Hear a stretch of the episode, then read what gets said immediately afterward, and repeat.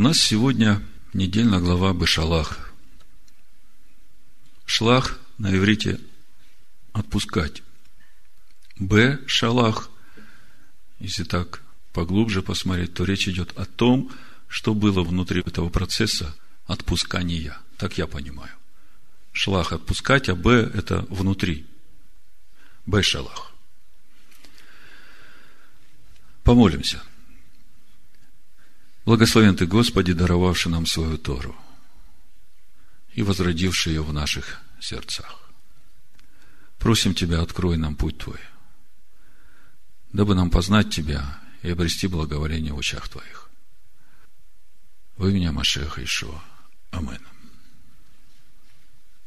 Каждый раз, когда мы читаем Тору, очередную недельную главу, конечно, нас в первую очередь интересует то, чему Тора хочет научить меня сегодня, в этот день, в это время. И каждый год, прочитывая, Тора нас учит все глубже и глубже, раскрывая нам самих себя, понимание самих себя и понимание того пути, по которому нам нужно идти. Прежде чем мы начнем разбирать нашу недельную главу, я обозначу тему нашего сегодняшнего разговора. Когда я в этот раз читал недельную главу, у меня в духе возник вопрос. Господи, а почему так? Почему ты вот с фараоном сразу один раз и навсегда разобрался с ним, и больше его нету? А почему с Амаликом ты так не делаешь? Почему с Амаликом нужно воевать народу самому? Причем мы видим, что когда народ воюет их победа или поражение напрямую связано с Моисеем. Если Моисей поднимает руки кверху, значит, народ побеждает. Если Моисей опускает руки, народ терпит поражение. То есть мы видим, что Амалик не пришел как бы так вот набегом ущипнуть. Мы видим, что там целый день идет противостояние, как бы стенка на стенку. И потом после всего этого Бог говорит Моисею, внуши Егошуа бен Нуну, что у меня будет борьба у Господа с Амаликом из рода в род. И вот я когда прочитал на этот раз недельную главу, разбирался с ней, у меня вот этот вопрос возник. Господи, а почему с фараоном сразу ты разобрался? А почему с Амаликом сразу бы не разобраться так же, как и с фараоном? Почему ты сказал, что надо из рода в род, то есть каждому поколению нужно будет воевать с этим Амаликом. Что за всем этим стоит? Ясно, что за этим что-то стоит. И вот мы сегодня попробуем разобраться с тем, что за всем этим стоит, о чем это говорит нам, чему Бог хочет нас через это научить. Вот э, прочитаю два места Писания. Значит, исход 14 глава, 13 и 14 стих, мы читаем – но Моисей сказал народу, не бойтесь, стойте и увидите спасение Господне, которое Он сделает вам ныне. Ибо египтян, которых видите вы ныне, более не увидите вовеки. Господь будет поборать за вас, а вы будете спокойны. Вот это вот Господь будет поборать за вас. То есть, мне ничего делать не надо. Господь сам совсем разберется. Мне главное оставаться в покое. А в исходе 17 главе, 14 стих и дальше мы читаем, «И сказал Господь Моисею, напиши сие для памяти в книгу и внуши Егошева, что я совершенно изглажу память Амеликитян из Поднебесной. И устроил Моисей жертвенник, и нарек ему имя Егова Ниси, Адонай знамя мое, ибо сказал он, рука на престоле Господа, брань у Господа против Амалика из рода в род. Значит, еще раз вопрос, почему в первом случае Господь поборал за Израиля, а в случае с Амаликом Израилю нужно было воевать самому, и почему у Господа брань с Амаликом из рода в род? Проповедь я так и назвал. Брань у Господа против Амалика из рода в род. Прочитаем несколько стихов из начала недельной главы, чтобы перейти к теме нашего разговора и к ответам на те вопросы, которые мы поставили. Исход 13 глава, с 17 стиха буду читать. Когда же фараон отпустил народ, Бог не повел его по дороге земли филистимской, потому что она близка. Ибо сказал Бог, чтобы не раскаялся народ, увидев войну, и не возвратился в Египет. И обвел Бог народ дорогою пустынную к Черному морю, и вышли сыны Израилевы, вооруженные из земли египетской. Значит, уже из этого абзаца мы можем увидеть три вещи, которые, в принципе, дают направление, в котором надо нам двигаться, чтобы получить ответ на наши вопросы. А наш вопрос главный, почему у Господа война с Амаликом из рода в род, а почему с фараоном Бог разобрался сразу? Что это значит для нас сегодня? Ну вот, э, смотрите, 17 стих. Бог не повел свой народ по дороге земли филистимской, потому что она близка. Странная мотивация, формулировка. Казалось бы, Аллилуйя, Господь меня спас, я уже на небесах. А Господь говорит, нет, ребята, не так все просто. Вот э, в Торе Санчина приводится комментарий из Талмуда – поясняющий эту ситуацию с помощью притчи. Отношение Всевышнего к еврейскому народу подобно обращению царя с сыном, которому он решил передать свое владение. Царь подумал так. Сын мой еще молод, он с трудом читает и пишет. Разве сможет он управлять всеми моими владениями, если я передам ему их сейчас? Подожду, пока он окрепнет и наберется ума так и Всевышний об Израиле. Он подумал, сыны Израиля еще дети. Сначала следует научить их понимать и исполнять мои заповеди. И только после этого я смогу передать им во владение страну, которую обещал. То есть мы видим, что Бог не ведет свой народ в обетованную землю короткой дорогой. Мы видим желание Бога научить нас понимать и исполнять Его заповеди. И, как мы знаем, именно этому был посвящен весь путь народа в пустыне.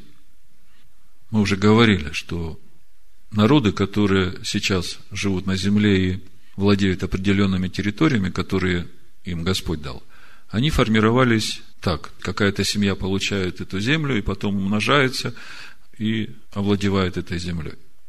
И там вот в процессе этого формируется сам народ со своим языком, культурой, традициями.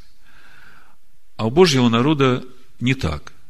Бог сначала в пустыне, то есть э, в земле, которая никому не принадлежит, формирует свой народ, учит его тем законам, тем заповедям, тем уставам, по которым они будут жить в той земле, которую он им даст и только потом вводит в эту землю.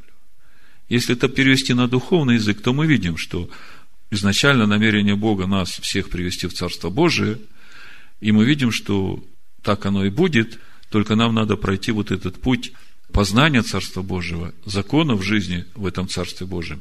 И тогда уже Бог вводит нас в свое Царство. Я имею в виду уже новый мир, новое небо, новую землю. То есть сначала Царство Божие внутрь нас, и потом с этим Царством уже внутрь нас в новый мир. Такого процесса. Второй момент здесь же из этих э, стихов, которые мы прочитали, исход 13 глава 17-18 стих, мы читаем, «Ибо сказал Бог, чтобы не раскаялся народ, увидев войну, и не возвратился в Египет». То есть, э, из этого мы видим, что народу предстоит война. Война за обетованную землю. И Бог говорит, прежде чем они приступят к этой войне, мне их нужно научить побеждать. Скажите мне, ну, учитывая то, что наша война не против плоти и крови, а против духов злобы поднебесной, да? От чего зависит наша победа в этой войне? Правильно сказать, от кого? От присутствия Бога в нас. Вот это вот главный момент, очень важный момент, который поможет нам ответить на все вопросы, которые мы сегодня ставим. То есть, э, для того, чтобы нам побеждать во всякое время, нам нужно научиться во всякое время оставаться в присутствии Божьем. И вот вся недельная глава, она как раз и учит нас тому, как нам оставаться в присутствии Божьем, и что нам, как людям, мешает оставаться в этом присутствии. И как следствие, почему приходит Амалик. Вот все это у нас в этой недельной главе, и вот об этом мы сегодня будем говорить. Почему у Господа брань с Амаликом из рода в род. И третий момент, отсюда же из этих стихов, которые мы прочитали, и обвел Бог народ дорогой пустыну к Черному морю, и вышли сыны Израилевы, вооруженные из земли египетской. То есть мы видим, первое, Бог не повел народ короткой дорогой через филистимлян, там всего 11 дней пути, как мудрые говорят. Мы теперь уже знаем, почему. Второе, сказал Бог, чтобы народ не раскаялся, увидев войну, и не вернулся обратно в Египет. Тоже понимаем, почему. И третье, мы видим, что сыны Израилевы вышли вооруженные из земли египетской. Что это значит? Э, в иврите, значит, слово вооруженные хамушим, а от глагола химеш разделить на пять частей. И Мудрецы Торы говорят, что лишь один из пяти евреев, это в Торе Санчина написано, тех, кто должен был участвовать в исходе, только один из пяти евреев покинул Египет.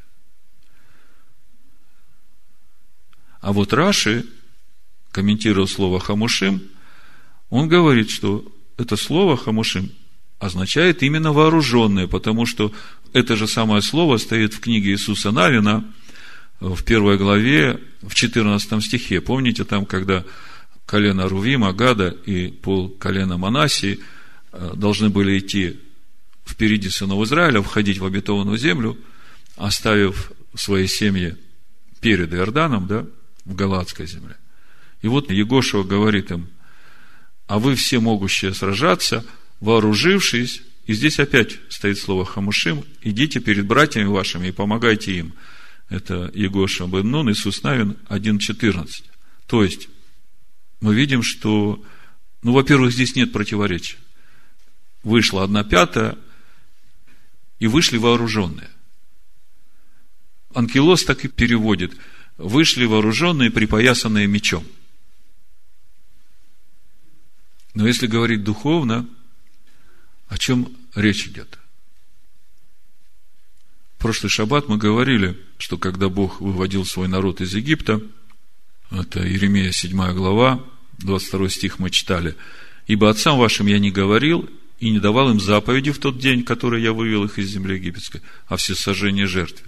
Но такую заповедь дал им, слушайтесь гласа моего, и я буду вашим Богом, а вы будете моим народом, и ходите по всякому пути, который я заповедую вам, чтобы вам было хорошо». То есть, если Бог говорит народу, выходящему из Египта, слушайте глаза моего, то значит, народ имеет способность слышать его глаз. Не станет же Бог говорить, слушайте глаза моего, а народ слепой и глухой. То есть, э, из этого мы делаем вывод, что через завет обрезания, потому что никто не обрезанный не мог э, вкушать Песах. А завет обрезания – это завет о Машехе, это тот завет, который Бог заключил с Авраамом. Мы прошлый шаббат об этом говорили. В дисках есть, послушайте обновите в памяти. То есть через завет обрезания, через жертву Песах, которую народ принес в Египте, они все получили эту возможность слышать. Вот в чем суть вооруженных. Они вышли, каждый водимый Духом Божьим. Мы говорили, что духовно наше все оружие, это в послании Ефесянам мы об этом читаем, шестая глава, помните, с 10 стиха.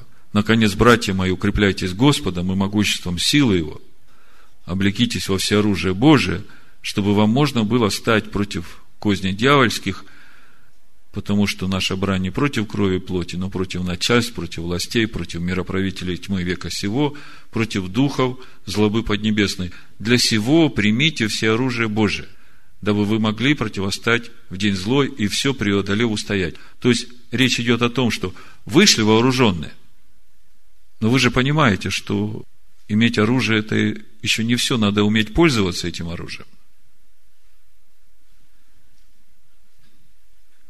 Итак, станьте, припоясав чресло ваше истину и облегшись в броню праведности, и обув ноги в готовность благовествовать мир, а паче всего возьмите щит веры, которым возможете угасить все раскаленные стрелы лукавого, и шлем спасения возьмите, и меч духовный, который есть Слово Божие. И всякая молитва и прошение молитесь во всякое время духом, и старайтесь о всем самом со всяким постоянством и молением о всех святых. То есть, народ вышел вооруженный, все у народа для победы есть. И вместе с тем мы видим, что Бог не ведет народ короткой дорогой, потому что народ нужно еще научить, научить пользоваться этим оружием, научить владеть этим оружием. И первое, что мы видим, казалось бы, Моисей после десяти казней уже может пользоваться этим оружием, да? Ну вот когда они подходят к Черному морю, египтяне сзади наступают, впереди это Черное море, Красное море, Тростниковое море. И идти некуда. И что мы видим? Народ начинает роптать, народ начинает паниковать, зачем ты нас вывел, лучше мы в Египте бы умерли, что в Египте гробов нет. Моисей говорит, послушайте – 13 стих, исход 14 глава. Моисей сказал народу, не бойтесь, стойте и увидите спасение Господне, которое Он сделает вам ныне. Ибо египтян, которых видите вы ныне, более не увидите вовеки. Господь будет поборать за вас, а вы будьте спокойны. Казалось бы, Моисей владеет ситуацией. Моисей все знает, как будет. И следующий стих, «И сказал Господь Моисею, что ты вопиешь ко мне?»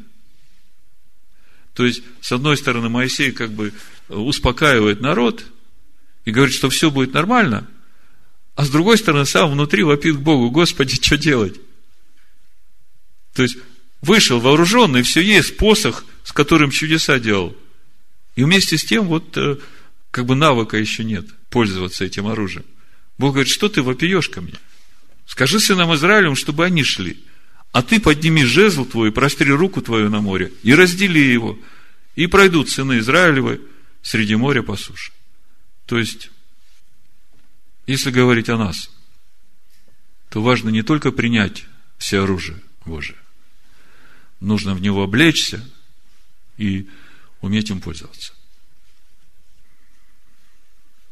Ну вот мы подошли к нашему вопросу Почему в случае с фараоном Господь поборал за Израиля, а в случае с Амаликом Израилю нужно было воевать самому? Нам надо увидеть духовную разницу между фараоном и Амаликом, ответить на вопрос, кто такой фараон для нас, кто такой Амалик для нас или в нас. И также увидеть причину того, почему пришел Амалик. И когда мы на эти вопросы ответим, мы тогда поймем, почему у Бога брань с Амаликом из рода в род, а с фараоном Бог разобрался сразу. Ну, давайте начнем с этого момента, когда уже пришел Амалик, и народ воевал с Амаликом. Это исход 17 глава, с 8 стиха. И почитаем, что мудрецы Торы говорят об этой ситуации. Это нам поможет ответить на все наши вопросы и увидеть тот путь, по которому нам надо идти, и те проблемы, которые нам надо решать самому себе. Исход 17 глава, с 8 стиха читаю. «И пришли амаликитяне, и воевали с израильтянами в Рефидиме. Моисей сказал Егошеву, выбери нам мужей и пойди сразись с амаликитянами. Завтра я стану на вершине холма, и жезл Божий будет в руке моей. И сделал Егошу, как сказал ему Моисей, и пошел сразиться с амаликитянами. А Моисей и Аарон и Ор зашли на вершину холма. И когда Моисей поднимал руки свои, одолевал Израиль. А когда опускал руки свои, одолевал Амалик. Но руки Моисеевы отяжелели. И тогда взяли камень и подложили под него, и он сел на него. А Аарон же и Ор поддерживали руки его, один с одной, а другой с другой стороны, и были руки его подняты, на иврите слово «эмуна», и переводится как твердые, но слово «эмуна» переводится так же, как и «вера». Тверды верой. До захождения солнца. И не изложил. Если смотреть слово на иврите, там это не изложил, оно имеет в виду ослабил. Не уничтожил полностью, ослабил. Егошева Амалика и народ его острием меча. И сказал Господь Моисею, напиши сие для памяти в книгу и внуши Егошева, что я совершенно изглажу память Амаликитян из Поднебесной. И устроил Моисей жертвенник и нарек ему имя Егова Ниси. Ибо сказал он, рука на престоле Господа, то есть Господь клянется. Брань у Господа против Амалика из рода в род. Значит, несколько важных моментов, которые отмечают мудрецы по этому эпизоду. Первое. Появление Амалика было наказанием евреев за то, что они пытались испытывать Всевышнего. Это нападение стало уроком для всех поколений еврейского народа. Как только задается вопрос, есть ли Господь среди нас или нет, то тут же приходит Амалик. И в этот момент народ, оставшийся без защиты Всевышнего, начинает понимать, что до этого момента Адонай всегда был с ними, помогая им, оберегая и защищая его. Второй момент.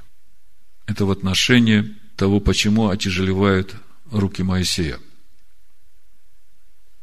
Вера народа во Всевышнего и верность народа его заповедям укрепляют руки Маше. Ослабление веры – ропот против Моисея, против Всевышнего, против его заповедей, приводит к утяжелению рук Маше. То есть, в этом суть борьбы с Амаликом. И здесь победа. Нам главное понять, почему из рода в род. И третье, то, что мы можем отметить, это Амалик противостоит всему Божьему. Давайте теперь посмотрим, Почему же все-таки пришел Амалик? В девятом псалме, в 17 стихе написано, «Познан был Господь по суду, который Он совершил. Нечестивый уловлен делами рук своих». Мудрецы Торы говорят, что когда Бог кого-то наказывает, то Он наказывает его именно тем, в чем согрешал человек. Вот, например, фараон был потоплен в водах Черного моря. Почему? Потому что он сам топил младенцев, которые рождались. То есть, человек наказывается именно тем, в чем он согрешает. И вот мы видим, что пришел Амалик воевать, и мы понимаем, что это уже следствие каких-то процессов, которые побудили Бога допустить к тому, чтобы пришел Амалик. Давайте сейчас посмотрим, что же там происходило с народом во время его выхода и до того момента, как пришел Амалик воевать, чтобы увидеть вот те причины внутри не только еврейского народа, это внутри нас, внутри каждого из нас, которые как бы способствуют тому, чтобы, не дай Бог, конечно, чтобы пришел в нашу жизнь Амалик. Мы как-то уже говорили о том, проповедь есть у вас на дисках, там тоже есть какую войну ты выбираешь.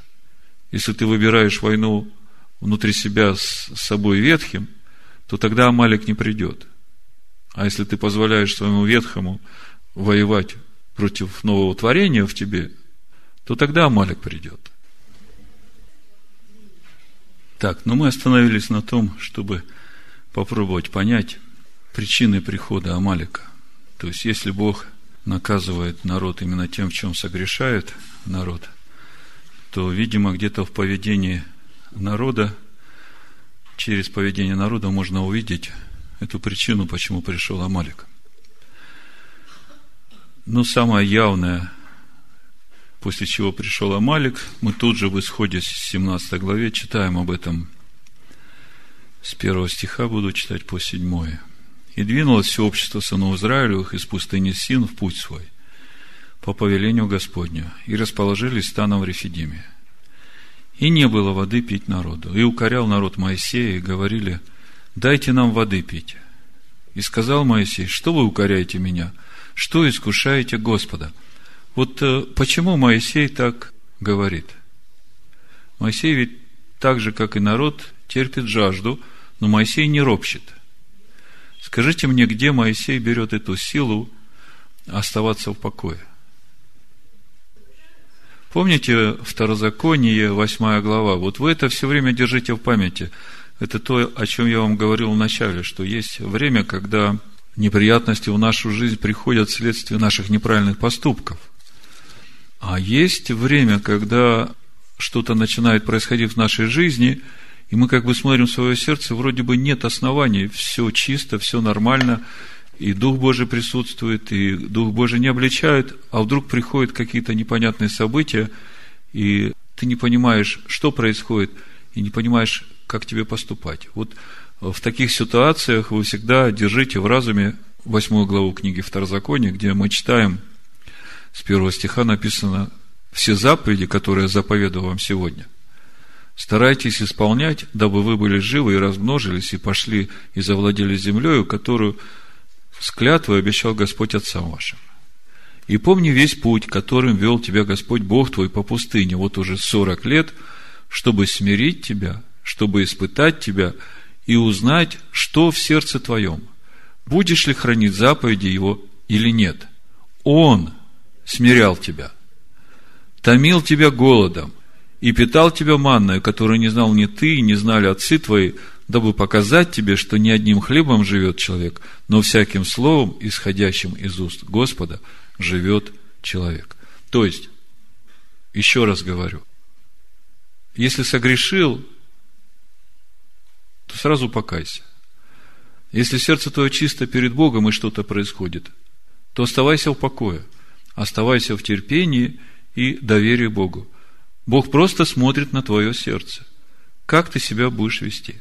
И вот мы сейчас опять возвращаемся к нашей недельной главе, смотрим, как народ поступает. То есть народ еще этому не научен, и мы видим, э, что что-то вот в человеке, вы попробуйте сами сформулировать для себя, что это в человеке, что его заставляет вот так вот роптать. Вот это вот начинает вылезать из него в то время, когда ему надо было просто оставаться в покое и доверии Богу. Вот смотрите – и сказал Моисей, что вы укоряете меня, что искушаете Господа? И жаждал там народ воды. И роптал народ на Моисея, говоря, зачем ты вывел нас из Египта уморить жаждой нас и детей наших, и стада наших? Вот откуда вот это вот все, вы пока не отвечаете, вы просто размышляйте. Мы тоже часто попадая в трудные для нас ситуации, с одной стороны, мы как бы молимся Богу, а потом выходим из молитвы и даем место в себе другому, но не тому, кто молился Богу. И вот тот другой, он начинает разрушать своими словами всю твою веру и все, о чем ты молился. Я напомню, мы сейчас пытаемся понять, кто такой Амалик и почему он пришел воевать. Второй момент. Ну, мы как бы идем в обратном порядке, чтобы увидеть вот это поведение народа. И через это понять, почему пришел Амалик. Из 16 глава книги Исход. «И двинулись из Илима, и пришло все общество сынов Израиля в пустыню Син, что между Илимом и между Синаем, в пятнадцатый день второго месяца, при выходе их из земли египетской». То есть месяц прошел после выхода. Ровно месяц. И возроптало все общество сынов Израилевых на Моисея и Аарона в пустыне. И сказали им сыны Израилевы, о, если бы мы умерли от руки Господней в земле египетской, когда мы сидели у котлов с мясом, когда мы ели хлеб досыта. Ибо вывели вы нас в пустыню, чтобы все собрание это уморить голодом.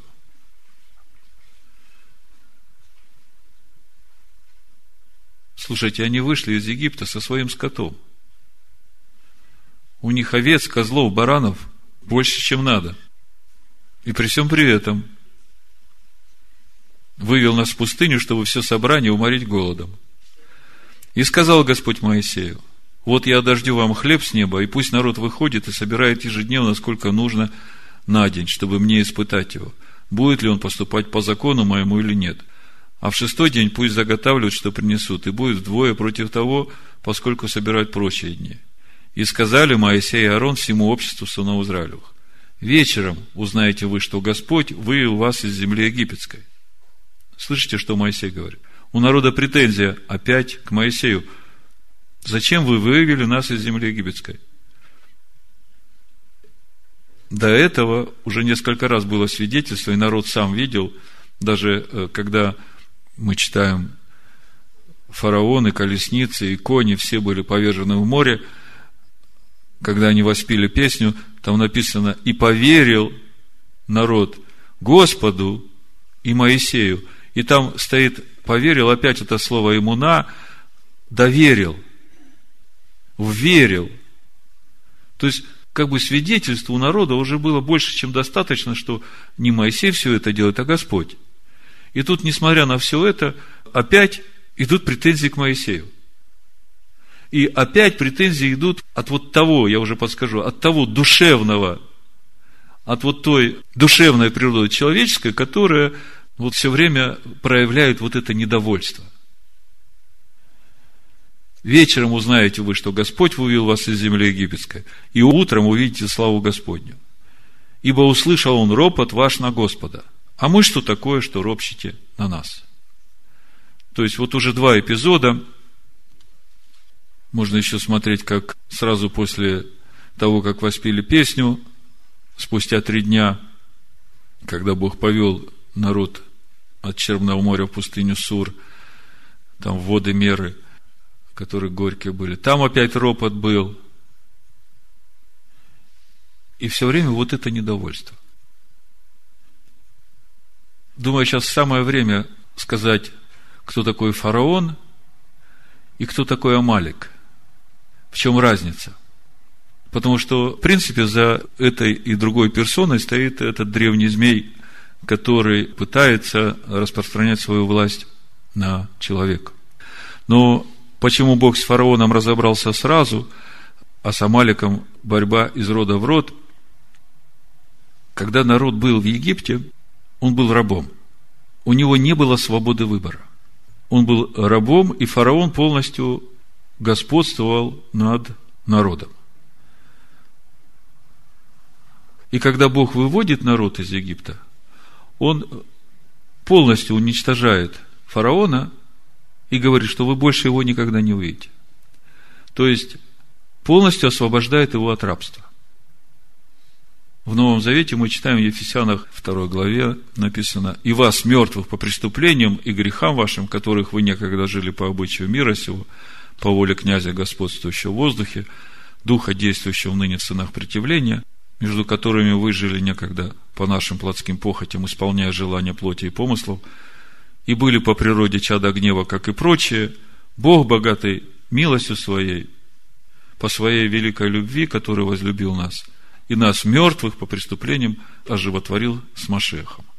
То есть, когда мы были в Египте, у нас не было свободы выбора. Мы были полностью рабами нашей ветхой природы. И нами руководила вот эта похоть наша, природа гнева наша, эгоизм наш. И никакой свободы выбора нет. И когда Бог нас выводит из Египта, Он уничтожает фараона. Он разрушает вот эту власть фараона в нас.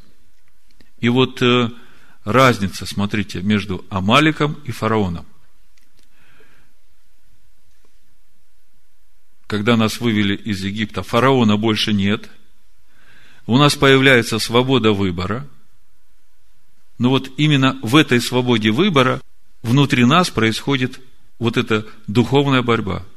моя душа, которая уже получила возрождение, в которой дыхание жизни, в которой есть Машиах, вот это божественное естество возрожденное.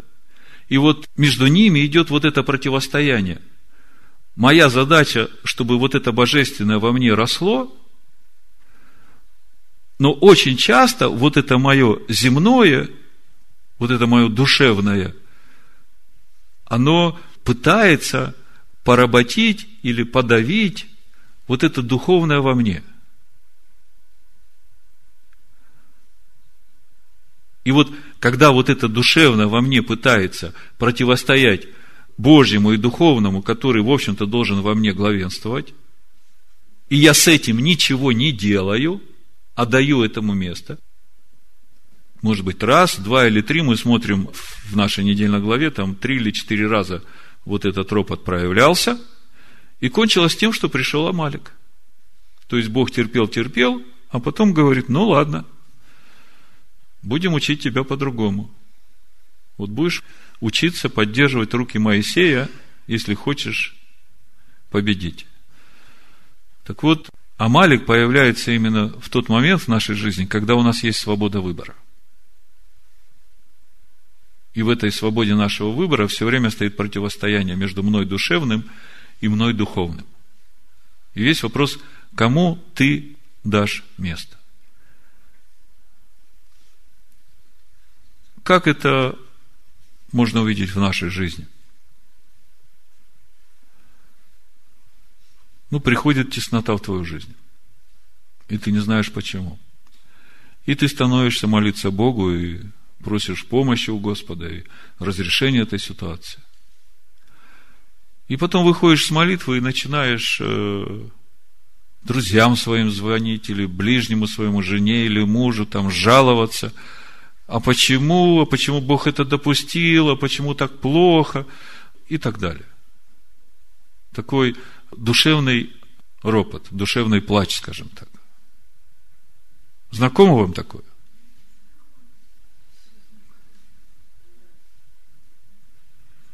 Вот когда начинает это в вас происходить, тут же остановитесь. Потому что вы даете место Амалику.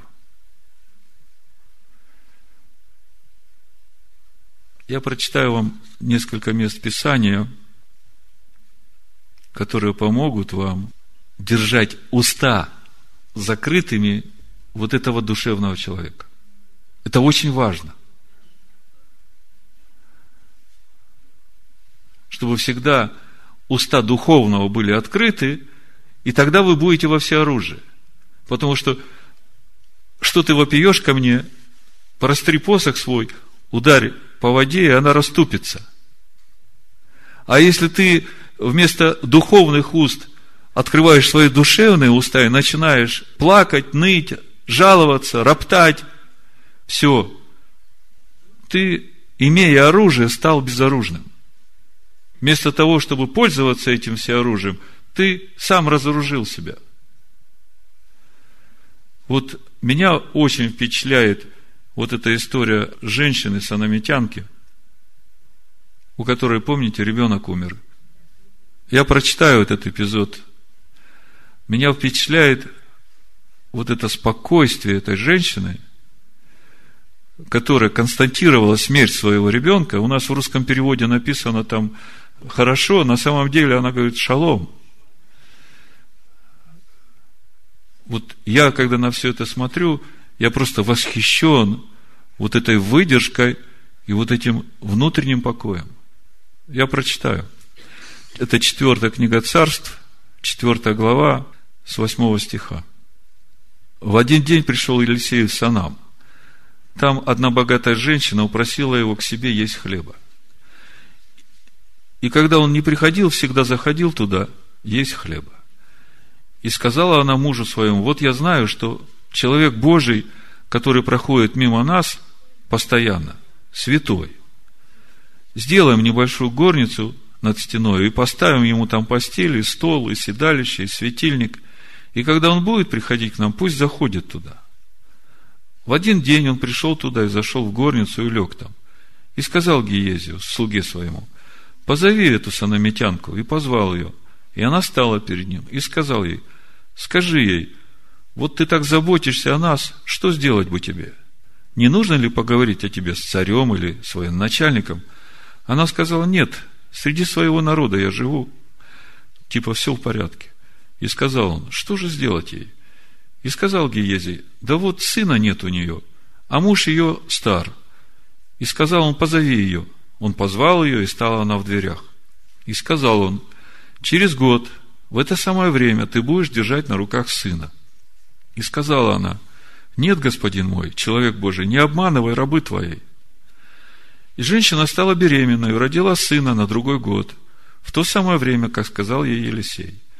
И подрос ребенок, и в один день пошел к отцу своему, к жнецам, и сказал отцу своему, голова моя, голова моя болит. И сказал тот слуге своему, отнеси его к матери его. И понес его, и принес его к матери его. И он сидел на коленях у нее до полудня и умер. И пошла она, и положила его на постели человека Божия, и заперла его, и вышла. И позвала мужа своего, сказала, пришли мне одного из слуг и одну из ослиц. И я поеду к человеку Божию и возвращусь. Он сказал, зачем тебе ехать к нему? Сегодня не новомесячие и не суббота. Она сказала, шалом. И оседлала ослицу и сказала слуге своему, веди и иди и не останавливайся, доколе я не скажу тебе. Слушайте, вот вас не восхищает выдержка вот этой женщины, у которой на руках умирает ребенок, она его кладет на постель Елисея, закрывает, никому ничего не говорит. Не знаю, смог бы ли я удержаться от того, чтобы не возопить и не поделиться своим горем с ближним. Она даже мужу ничего не сказала. Все, говорит, шалом. Все нормально. Мы сейчас говорим об Амалике. Мы говорим сейчас об вот этом душевном человеке, который все время хочет открыть свои уста. 38-й псалом со второго стиха читаю. Начальнику хора Идифуму псалом Давида. Я сказал, буду я наблюдать за путями моими, чтобы не согрешать мне языком моим. Буду обуздывать уста мои, доколе нечестивый предо мною. Я был нем и безгласен, и молчал даже о добром, и скорбь моя подвигалась. Мне кажется, этот псалом именно об этом, именно о том, как нам нужно поступать чтобы не сделать себя безоружными, чтобы не угостить присутствие Духа в себе, давая место вот этому душевному с его негативным исповеданием. Как только душевному даешь место, сразу начинает идти негатив. Как только начинает идти негатив, все, дух отходит. Ты становишься безоружным. А дьявол, как рыкающий лев – ищет, кого поглотить. Я был нем и безгласен, и молчал даже о добром, и скорбь моя подвигалась. То есть, когда приходит в твою жизнь что-то непонятно, ты должен помнить, что Бог всегда с тобой. С тех пор, как Он разобрался с фараоном в твоей жизни и ведет тебя, Он все время с тобой. Даже если Он наказывает тебя, как мы говорили, будь благодарен Господу, научайся. Если приходят в твою жизнь ситуации, которые ты не понимаешь почему, то закрой уста душевного человека. Будь нем и безгласен, и молчи даже о добром, и просто оставайся в покое и вере. Господь просто смотрит на твое сердце. Погружайся в Слово. Ищи силу в Слове. Будь терпелив, и ты пройдешь через это с победой и с прибылью. В 130-м псалме об этом же песнь восхождения Давида. Господи, не надбивалось сердце мое, и не возносились очи мои, и я не входил в великое для меня недосягаемое. То есть, когда что-то пришло в мою жизнь, И я не мог понять, почему это пришло. Я не пытался с этим разбираться. Не смирял ли я и не успокаивал ли души нефеш? В псалме на иврите написано нефеш. Не смирял ли я своей человеческой души, земляного человека моего, как дитяти, отнятого от груди матери? Вот, вот эта наша душа, она действительно как дитя ведет себя. И э, не важно, что ты взрослый. Я даже по себе могу сказать, иногда, нет-нет, да откроет она рот свой и скажет, что она думает. Вместо того, чтобы ей закрыть рот и молчать. Вот посмотрите на себя. Вот если вас кто-то обидел незаслуженно, и вы как бы перетерпели это – и уже какое-то время прошло, и потом все равно нет, да и откроет этот ваш дитя. Чешется на ум, говорит. Высказать все, что думаешь. И все, делаешь себя безоружным. Вот он, где главный враг наш. У нас есть свобода выбора. И пользуясь этой свободой выбора, мы должны все время давать место в себе Божьему. Чтобы всегда уста духовного были открыты, и тогда вы будете во всеоружии. Потому что, что ты вопиешь ко мне, простри посох свой, ударь по воде, и она расступится. И именно через это будет победа над Амаликом внутри тебя – и именно поэтому брань у Господа с Амаликом из рода в род, потому что каждого из нас, и детей наших, и детей детей наших, каждого из народа Божьего нужно научить этой победе. Да благословит всех нас Всевышний во имя Машеха Иешуа. Амин. Амин. Амин. Амин. Амин. Амин.